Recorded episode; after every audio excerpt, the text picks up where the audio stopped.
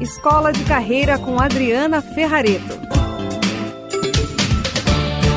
Hoje eu quero comentar com você sobre as táticas da influência. Elas são persuasão racional, ser inspirador, a consulta, a troca, colaboração, pressão, legitimação e coalizão. Então a gente vai falar sobre essas táticas, né, possíveis de serem utilizadas que podem ajudar você no seu dia a dia. Então vamos falar da persuasão racional aqui, né, que é a primeira tática. O agente, vamos pensar que é você, usa argumentos lógicos e evidências para persuadir o alvo de quem uma proposta ou um pedido é viável e resultarão em um benefício esperado. Se a gente for parar para pensar numa frase que pudesse traduzir isso, ficaria assim: Analisando os números e fatos, acredito que esta seja a melhor alternativa para maximizar o retorno desse projeto. Percebeu? Fecha aspas. Então, esse processo que a gente chama de persuasão racional. Tem o processo agora que a gente chama aqui de ser inspirador. Então o que, que é isso? O agente ele faz um pedido e ou propõe uma atividade ou projeto que desperta entusiasmo. Aí ele inspira o alvo por meio de valores, ideais e aspirações, ou até fazendo a pessoa sentir que é capaz de realizar a solicitação com sucesso.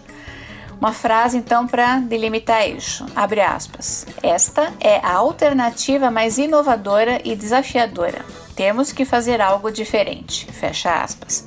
Assim, você consegue então é, inspirar pessoas a conseguir atingir o objetivo que você almeja. O próximo é consulta. Consulta funciona assim: o agente procura envolver o alvo no planejamento da estratégia, na atividade ou na mudança para os quais são desejáveis seu apoio ou assistência, permitindo então que opine ou faça sugestões específicas que ajudem na execução do projeto. A frase fica assim: abre aspas. Você não acha que esta alternativa seria a mais adequada?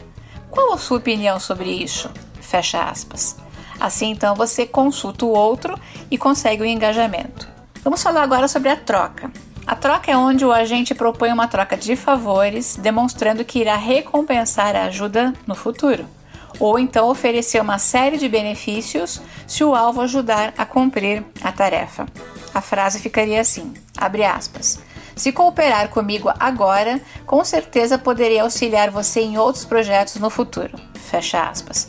Lembrando que há uma, é, uma diferença brutal entre influência e manipulação. Então aqui a gente está falando só da influência positiva, ninguém está oferecendo benefícios aí que não sejam lícitos, tá? Vamos para o próximo que é a colaboração. Na colaboração, o agente oferece qualquer tipo de ajuda que facilite ou torne a tarefa solicitada menos custosa a ser realizada. A disposição do agente em dar assistência nessa execução do trabalho e em ajudar a eliminar qualquer dificuldade do alvo faz então com que este se convença de que pode cumprir a solicitação com sucesso.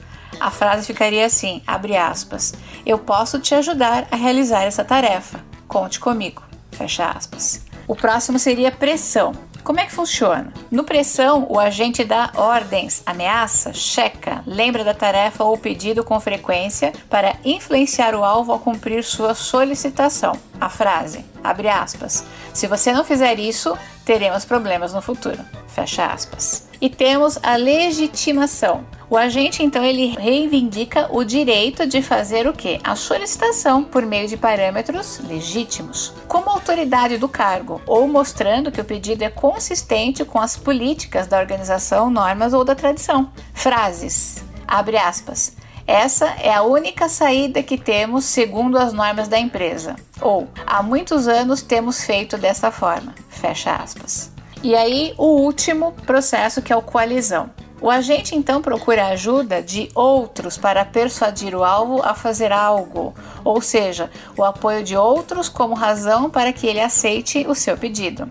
A frase fica assim, abre aspas. Eu já consultei várias pessoas e todos concordam com a minha posição. Fecha aspas. Dessa maneira, a gente consegue então perceber que nas táticas da influência nós temos, reprisando, persuasão racional, ser inspirador, usar a consulta, usar a troca, usar a colaboração, a pressão, a legitimação e a coalizão. Entenda que cada situação ou cada momento vai exigir um pouco de cada um desses processos. Talvez você possa usar um ou mais deles durante uma negociação. Agora, ter conhecimento disso te ajuda a navegar por eles com mais propriedade. Então, se você tem uma meta para alcançar, um projeto para realizar e precisa do apoio de pessoas nesse sentido, avalie qual das táticas de influência ou quais delas você gostaria de utilizar para ter mais êxito, tá bom? E depois você vai me contando uh, como é que foi toda essa dinâmica aí no seu dia a dia.